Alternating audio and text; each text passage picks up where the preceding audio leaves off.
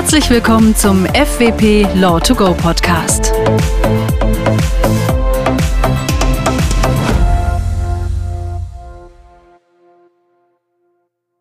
Das vergangene Jahr war in vielerlei Hinsicht herausfordernd und die Corona-Pandemie bewirkte in zahlreichen Bereichen ein Umdenken. Es kam jedoch in so manchem Gebiet zu Veränderungen, die nicht nur als negativ zu werten sind, wenngleich sie schlussendlich aus der Not entstanden sind. Unser heutiges Thema betrifft eine solche Entwicklung, nämlich die Digitalisierung im Bereich der Arbeit der Notare, die eng mit jener der Rechtsanwälte in unserer Kanzlei verbunden ist. Dazu begrüßen wir heute herzlich die FWP-Rechtsanwältinnen Katharina Dobkiewicz und Joanna Eishold, die beide auf Konfliktlösung spezialisiert sind.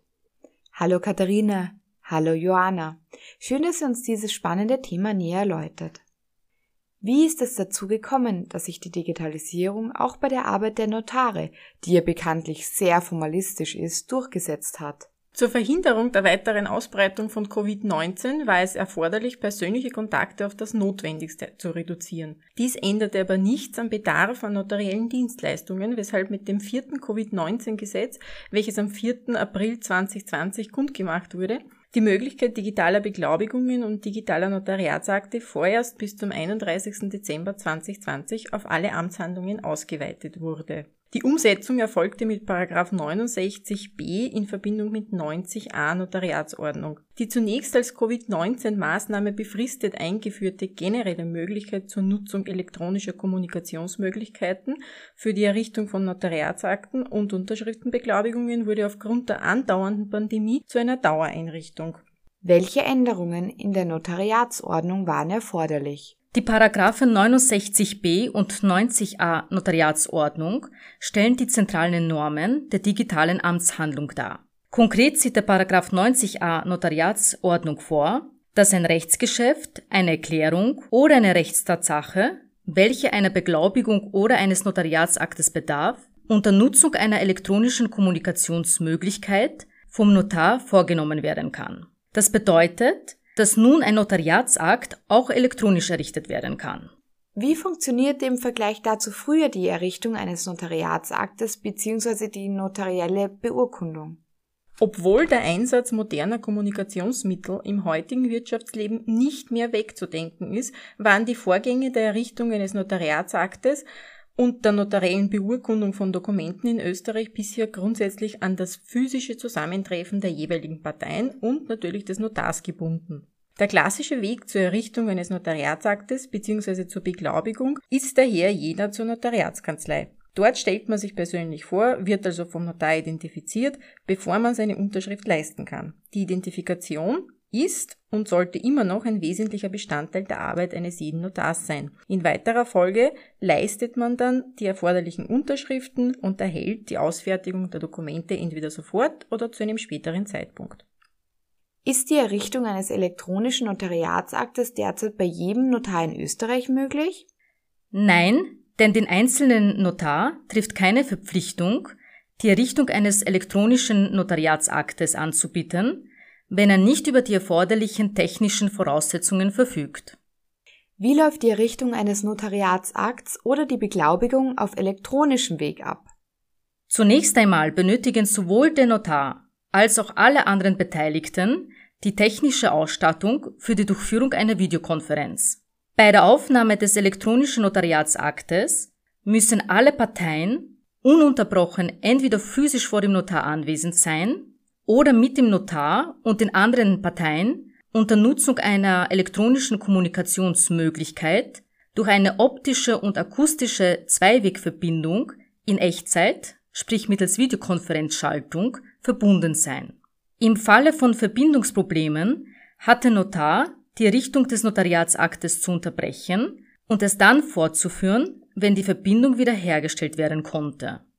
Angesichts der Zuschaltung der Partei im Wege einer Videokonferenz hat der Notar auch die Identität der nicht physisch anwesenden Partei festzustellen und zu prüfen. Für den Fall, dass im Zusammenhang mit der Errichtung eines elektronischen Notariatsaktes auch die Beglaubigung der Echtheit einer Unterschrift einer nicht physisch vor dem Notar anwesenden Person erforderlich ist, kann der Notar die Echtheit der Unterschrift elektronisch beurkunden. So zum Beispiel die Beglaubigung der Musterzeichnung des nicht persönlich vor dem Notar anwesenden Geschäftsführers. Der Notar muss dabei mit der Partei vor und während ihrer Unterschriftsleistung unter Nutzung einer elektronischen Kommunikationsmöglichkeit durch eine optische und akustische Zweiwegverbindung ununterbrochen und so lange verbunden sein, dass von ihm der Vorgang der Anbringung der händischen Unterschrift eindeutig und lückenlos mitverfolgt werden kann.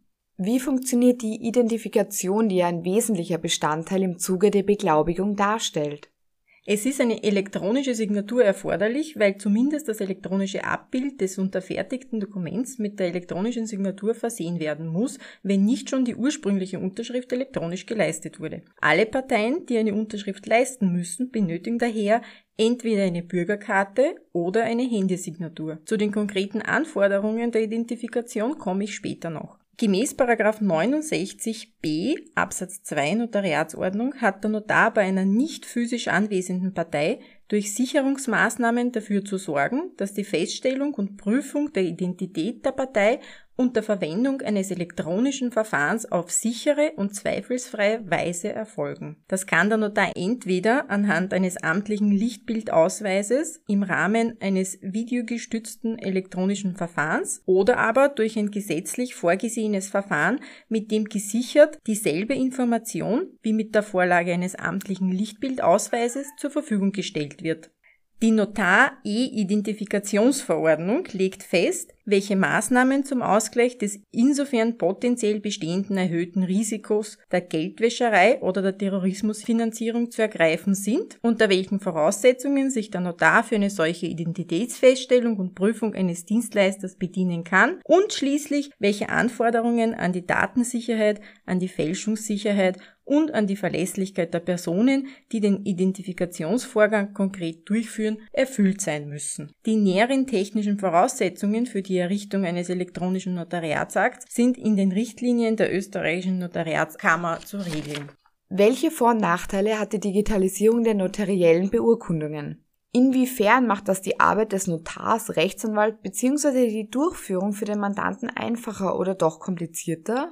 Wie in allen sonstigen Lebensbereichen ist die Digitalisierung auch im Bereich der Notariatsarbeit vorteilhaft. Vorteilhaft ist vor allem, dass man nicht zwingend mit Menschen in Kontakt treten muss. Dies vor allem vor dem Hintergrund der Kontakteinschränkungen, mit denen wir in unserer Arbeit in den vergangenen Monaten konfrontiert wurden und die uns wahrscheinlich leider auch in Zukunft gewissermaßen erhalten bleiben werden. Ein weiterer positiver Aspekt ist zudem, dass Personen aus dem Ausland mit verhältnismäßig wenig Aufwand einen Notariatsakt errichten können und beispielsweise ihre Anteile an einem Unternehmen übertragen können, was im geschäftlichen Alltag zweifelsohne eine Erleichterung darstellt. Als weniger vorteilhaft werden dagegen die notwendigen, aber auch technischen Anforderungen an die Identifikation gesehen. Ein weiterer Nachteil ist, dass die virtuelle Interaktion mehr Raum für Missverständnisse bieten könnte. Wie man mit diesen Problemen umgehen wird, wird die Zukunft zeigen.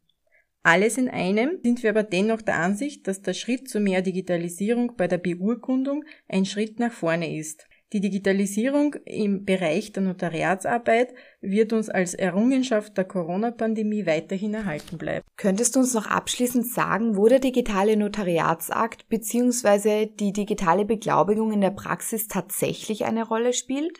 Grundsätzlich ist die Errichtung eines elektronischen Notariatsaktes nur dann möglich, wenn die Zulässigkeit eines solchen im jeweiligen Materiengesetz vorgesehen ist. Eine solche Möglichkeit sieht zum Beispiel das GmbH-Gesetz für den Abschluss des schriftlichen Gesellschaftsvertrages für die Gründung einer GmbH vor. Mit dem elektronischen Notariatsform Gründungsgesetz wurde bereits 2019 in Österreich erstmals die Möglichkeit geschaffen, einen Notariatsakt zu richten, bei dem nicht alle beteiligten Personen tatsächlich beim Notar physisch anwesend sind. Den Gründern einer GmbH ist es daher möglich, ihre Gesellschaft zu gründen, indem sie mit dem Notar über eine sichere Videoverbindung verbunden sind und der Notariatsakt elektronisch errichtet wird.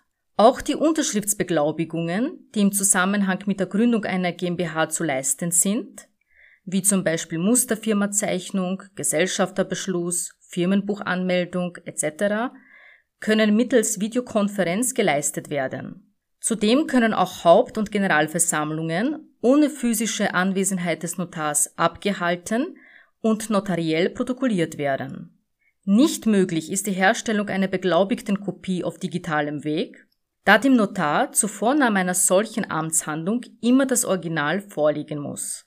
Auch die Errichtung elektronischer letztwilliger Anordnungen ist von der Notariatsordnung nicht gedeckt. Katharina Dobkiewicz und Joanna Eishold, vielen Dank für eure Ausführungen. Vielen Dank fürs Zuhören. Danke, dass wir heute hier sein durften. Mehr zum Thema Digitalisierung im Rechtsbereich gibt es auch in den vergangenen FWP Law2Go Podcast Folgen. Einfach mal reinhören. Bis zum nächsten Mal und auf Wiederhören.